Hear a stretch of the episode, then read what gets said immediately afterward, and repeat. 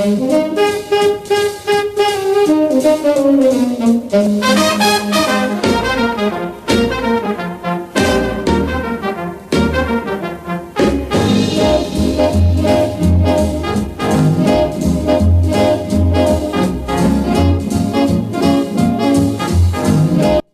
ritrovati amici di Dixie Club. Questa sera avremo una trasmissione dedicata ad alcuni complessi jazz italiani che hanno suonato Dixieland, New Orleans o swing. Soprattutto lo swing italiano, una musica esclusiva e molto ricercata. La vera musica swing italiana nata intorno agli anni 30 sull'onda dello swing americano. Una musica che racconta l'Italia di ieri e di oggi, un percorso fino ai nostri giorni, un grande patrimonio nella storia musicale italiana e non solo. Vi sono gruppi più conosciuti ed altri meno, ma tutti hanno raccolto le musiche tradizionali del jazz afroamericano e le hanno reinterpretate con lo stile e la fantasia caratteristica del nostro paese. Ma prima di conoscere alcuni complessi più o meno longevi, ripercorriamo alcune avventure del jazz italiano negli anni 30-40. Solo a partire dalla seconda metà degli anni 30 il mini cool pop, ovvero il Ministero della Cultura del regime, vieterà, alla faccia della cultura ovviamente, l'uso di parole inglesi, soprattutto dopo le sanzioni economiche ordinate dalla Società delle Nazioni in seguito all'aggressione italiana all'Abissinia. Gli editori musicali e gli esecutori furono costretti, per non cadere nelle sanzioni del regime fascista, ad italianizzare i nomi di Louis Armstrong Benny Goodman e a tanti altri, diventando Luigi Bracciaforte o Beniamino Buonuomo. Il Quinterie du Hot Club de France divenne i Cinque Diavoli del Ritmo, mentre un gruppo italianissimo come i Three Niggers of Broadway si videro cambiare il proprio nome in Tre Italiani in America. Ancor più grottesca fu l'italianizzazione dei titoli delle composizioni. Il regime trasformò un classico come St. Louis Blues in Le tristezze di San Luigi e Stomping at the Savoy diventò Stampiti ai tè savoiardi, tè nel senso di bevanda. Sonny Boy divenne Dormi bimbo mio adorato, Honeysuckle Rose mutò in Pepe sulle rose. Ho trovato un arrangiamento del maestro Ceragioli su disco Odeon proprio con questo titolo, suonato dai maestri del ritmo. Sentiamo.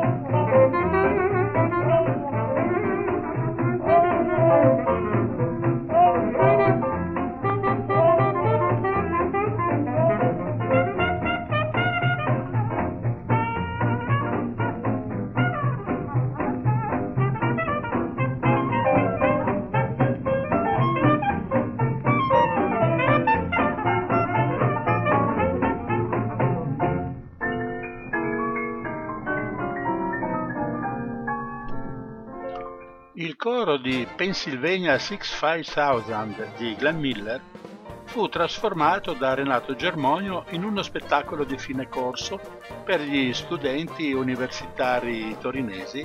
Divenne Zia Francesca, sono Cicci, oh oh oh. Mentre nel programma di sala del concerto del duo pianistico Semprini-Bormioli, organizzato a Napoli dall'Associazione Napoletana d'Arte La Compagnia degli Artisti, un classico come Blue Moon venne presentato come Luna malinconica. Qui una versione cantata da Carlo Buti del 1934.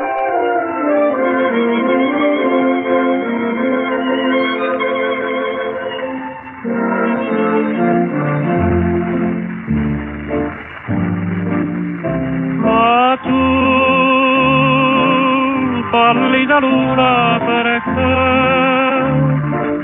sei tanto triste cos'è? e non risplendi per me. Lassù tu puoi vederne il mio cuore, la delusione d'amore, questo mio grande dolore. Tu sai che baci mi sapeva dare ed anche tu non puoi dimenticare. Forse tu senti la malinconia, forse tu sai che non ritorna più, ma tu parli da luna perché sei tanto triste cos'è? Tu vuoi soffrire con me? sola me ne andrò seguendo il mio destino in cerca d'amore. Non ascolterò durante il mio cammino la voce del cuore. Solo la bianca luna dal ciel mi griderà mi insegnerà la via e m'accompagnerà. Ma tu,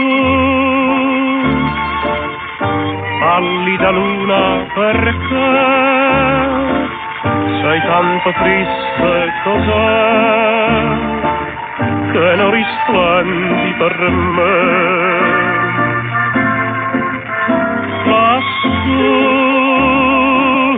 Lassù puoi vederla il mio cuore, la delusione d'amore, questo mio grande dolore. Tu sai che baci mi sapeva dare, ed anche tu non puoi dimenticare, forse tu senti la malinconia, forse tu sai che non ritorna più, ma tu parli da luna perché sei tanto triste cos'è? Tu vuoi soffrire con me. Fine il risultato fu quello di rendere la musica americana una sorta di frutto proibito e pertanto molto più appetibile. Sul finire della guerra la diffusione del genere, come veniva definito il jazz, avvenne anche grazie all'ascolto dei V-Disc, i dischi della vittoria, arrivati in grande quantità con gli americani. Gli hot clubs programmarono di frequente delle serate dedicate all'ascolto proprio di questi preziosi dischi. Il convegno nazionale degli Hot Club fu organizzato a Firenze nel 1948.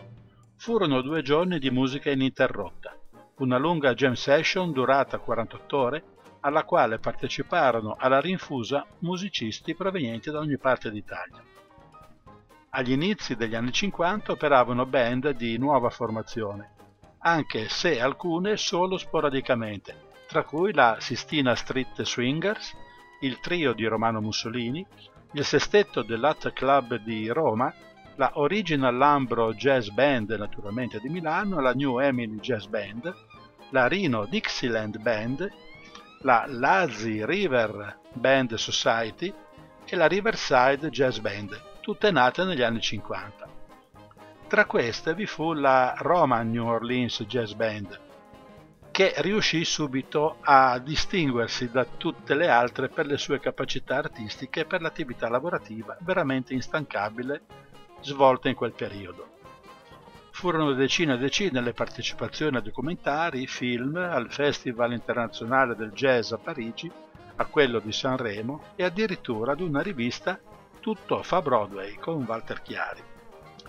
Della prima formazione della Roma New Orleans Jazz Band facevano parte Giovanni Borghi alla tromba, Peppino Dintino alle percussioni, Luciano Fineschi trombone, leader del gruppo, Pino Liberati al basso, Ivan Vandor di origini ungheresi, sax tenore, Bruno Perris chitarra, Marcello Riccio clarinetto, Giorgio Zinzi pianoforte. Ascoltiamo ora alcuni dei loro brani. Il primo è When You're Smiling.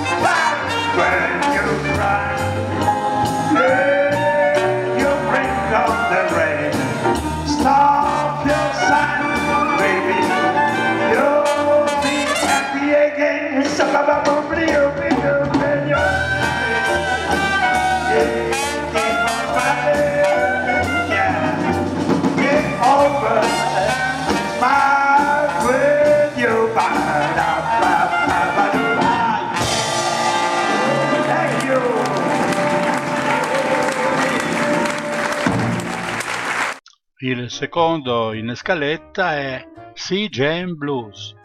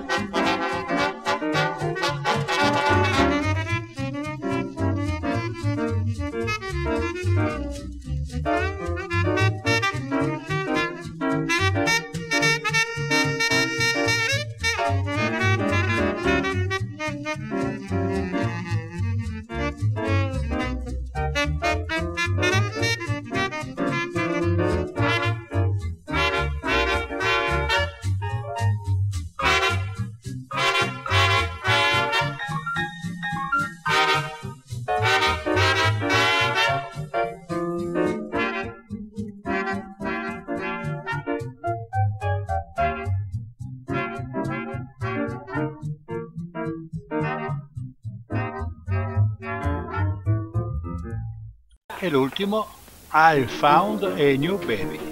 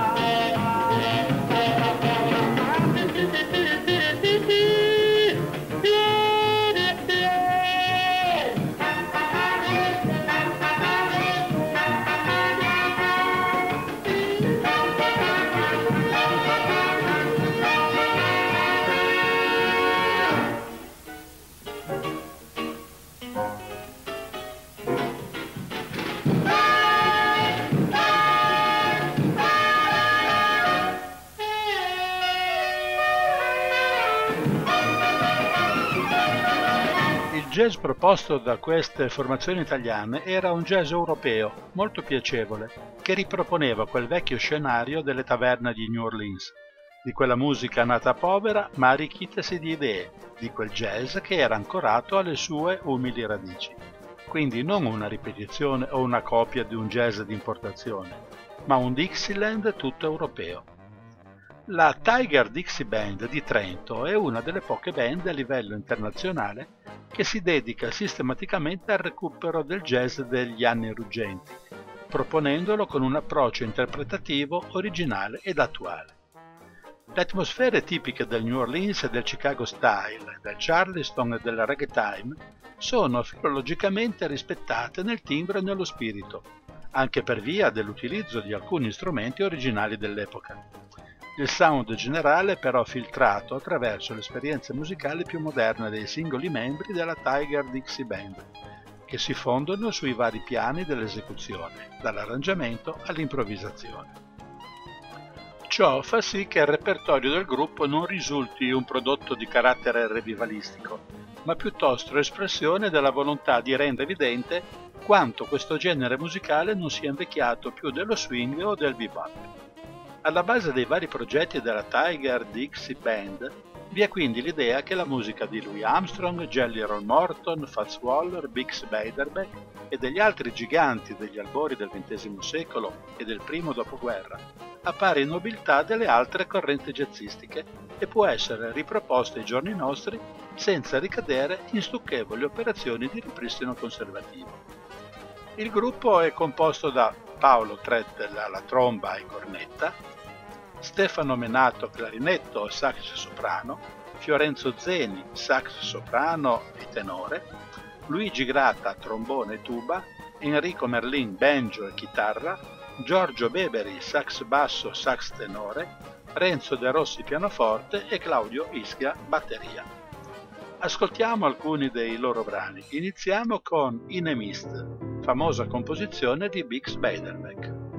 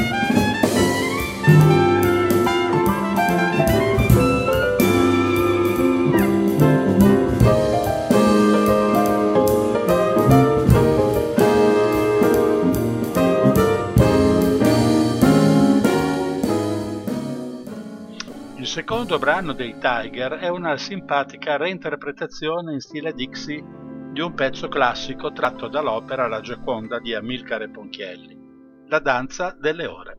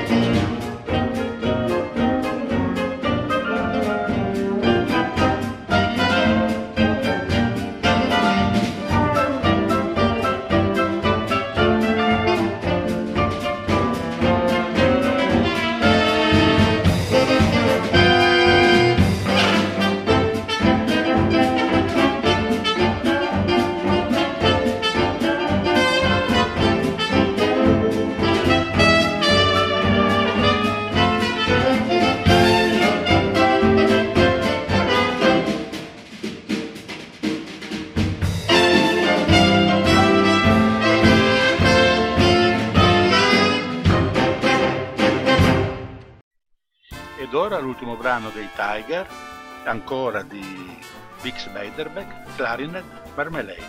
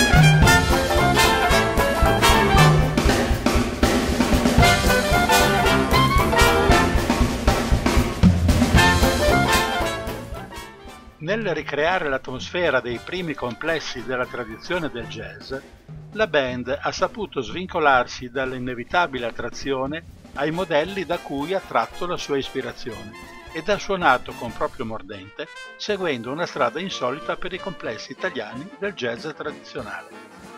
È con questa motivazione che la Bovisa New Orleans Jazz Band vince il premio della critica alla rassegna nazionale del jazz a Foligno nel 1963. Thank you.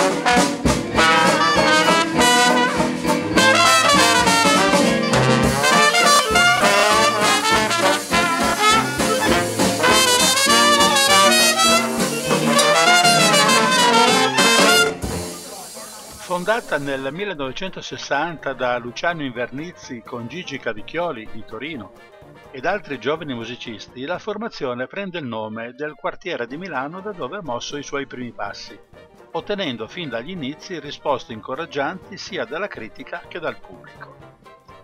Nel corso di questi anni si è esibita in numerosi festival e manifestazioni nazionali ed internazionali dedicate al jazz tradizionale. La Bovisa New Orleans Jazz Band ha accompagnato nelle loro tournée italiane, in collaborazione col batterista inglese Barry Martin ed il clarinettista belga Rudy Bellew, i capiscuola del jazz di New Orleans, fra i quali Louis Nelson, trombone, Capitan John Handy al sax alto, Albert Nicholas al clarinetto e Wing Vanone alla tromba. Ascoltiamo ancora la Bovisa in The Second Line.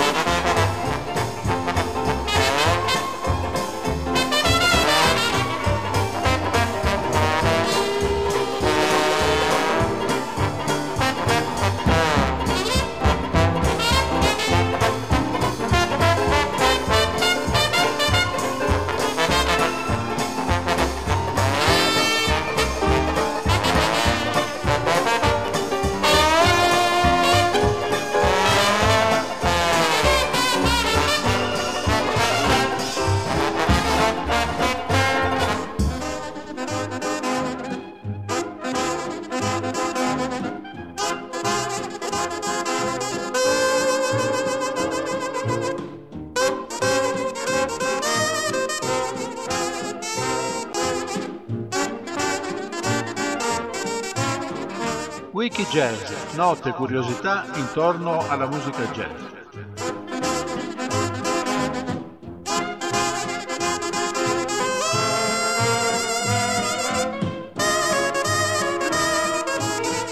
Siamo in un'estate caldissima, siccità incendi. Come non sognare il freddo dei paesi scandinavi? La natura incontaminata, il silenzio dei boschi.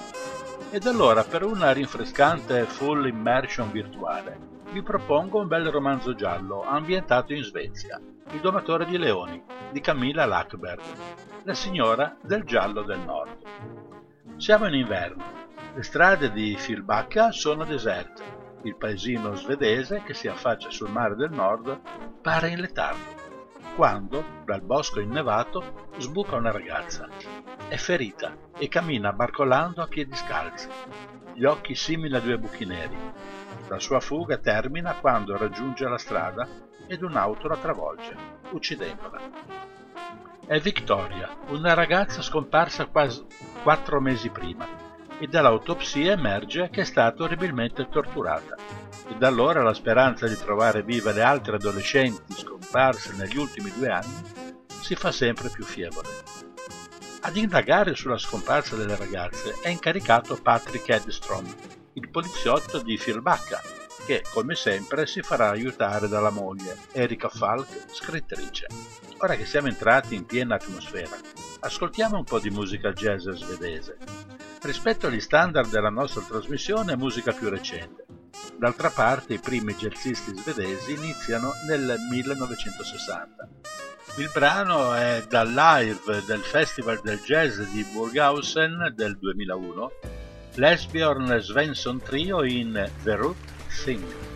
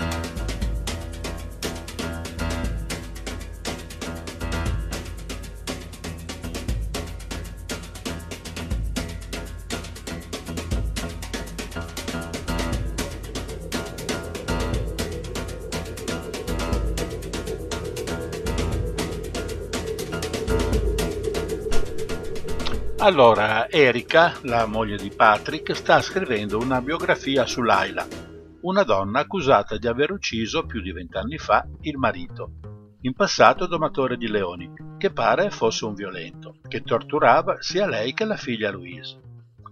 Ora sconta l'ergastolo ed ha accettato di essere intervistata. La trovarono col coltello in mano di fianco al marito morto Louise incatenata in cantina e il figlio più piccolo, Peter, nella sua cameretta. Erika non è convinta che sia stata Laila a uccidere il marito, ma non riesce a capire cosa sia veramente accaduto. Anche Laila, pur non chiarendo affatto gli eventi, continua a dire non sempre le cose sono come appaiono. Dopo l'omicidio, Peter viene affidato alla nonna, mentre Louise ad una coppia di genitori affidatari insieme a Tess, un'altra ragazza con un'infanzia difficile. Qualche anno dopo, la nonna muore in circostanze misteriose. Si disse per una rapina e di Peter non si seppe più nulla. Successivamente anche Louise e Tess scomparvero. Si pensò entrambe annegate, i loro vestiti vennero trovati sulla scogliera. Intanto Patrick è un punto morto dell'indagine, ma una cosa la scopre tutte le ragazze scomparse sono simili fra loro, brave ragazze e tutte con la passione per l'equitazione. Erika, tramite una secondina, viene a conoscenza che Laila in carcere colleziona articoli sulle ragazze scomparse e riceve strane cartoline dalla Spagna, senza alcuna scritta, ma spedite dalla Svezia. Le indagini continuano e come in un puzzle che piano piano comincia a far apparire il disegno nascosto, emerge che sia la scomparsa delle ragazze sia il vecchio omicidio fanno parte dello stesso scenario. Erika intuisce che non fu Laila a uccidere il marito e anche le servizie subite erano dovute non al marito ma a Louise, bambina sociopatica e violenta, e che erano costrette ad incatenarla per proteggere il piccolo Peter e loro stessi. Ma un giorno, per disattenzione del padre, Louise riuscì a prendere un coltello ed ucciderlo. Laila, per salvarla, si incolpò dell'omicidio. Era pur sempre sua figlia. Louise, nella famiglia filataria, trovò in Tess l'anima gemella. Adoravano uccidere animali amavano vederli soffrire e morire, ma poi crescendo non si accontentarono più della sofferenza degli animali. Louise voleva vendicarsi su Peter ed insieme a Tess uccise la nonna. Peter si salvò e riuscì a fuggire in Spagna. Poiché i corpi di Louise e Tess non furono mai ritrovati, Erika è convinta che siano ancora vive. Il cerchio si chiude intorno a Tess, che ha cambiato identità in Marta ed ora fa l'istruttrice di equitazione. Ed è lei che con l'aiuto del marito ha rapito, torturato e ucciso le ragazze. Louise invece era effettivamente annegata. Mentre Erika informa Patrick delle sue scoperte, scompare un'altra ragazza, Tira. Patrick ed Erika però riescono solo a salvare Tira. Tess, Marta e il marito riescono a fuggire e Laila continuerà a ricevere cartoline della Spagna spedite però sempre dalla Svezia. Un avvertimento. Tess, Marta tenterà ancora di uccidere Peter. Finisce così, con questa suspense, il romanzo di oggi. E dopo questa storia da brividi, ascoltiamo ancora un brano dei padri fondatori del jazz in Svezia. Palle Danielson, live dal Jazz Baltica Festival, il brano Siri, dedicato al suo gatto. And it's going to be another of my tune dedicated to my cat. Uh, her name is Siri. She's a very beautiful person.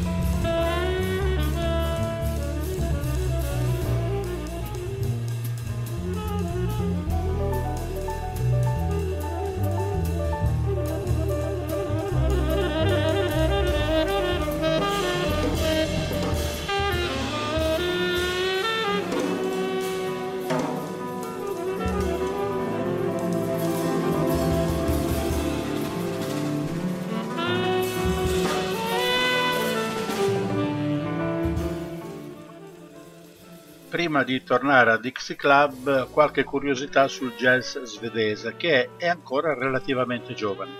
I grandi vecchi come Bobo Steinson, Palle Danielson, Anders Jormin iniziarono a suonare negli anni 60.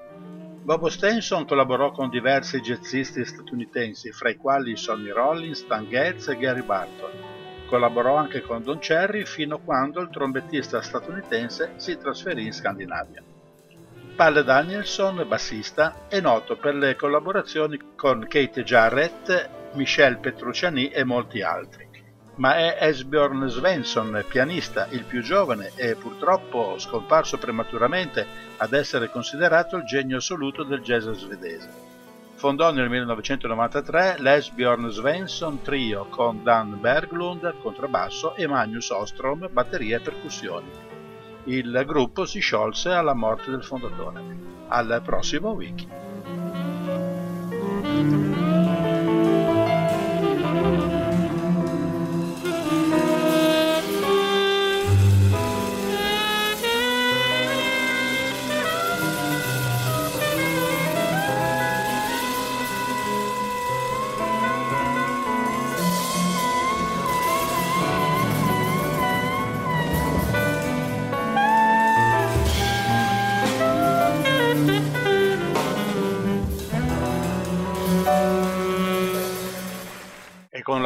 L'appuntamento di Wikijazz anche Dixie Club si congeda.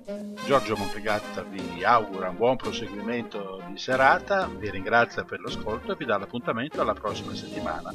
Come di consueto, good night and good luck.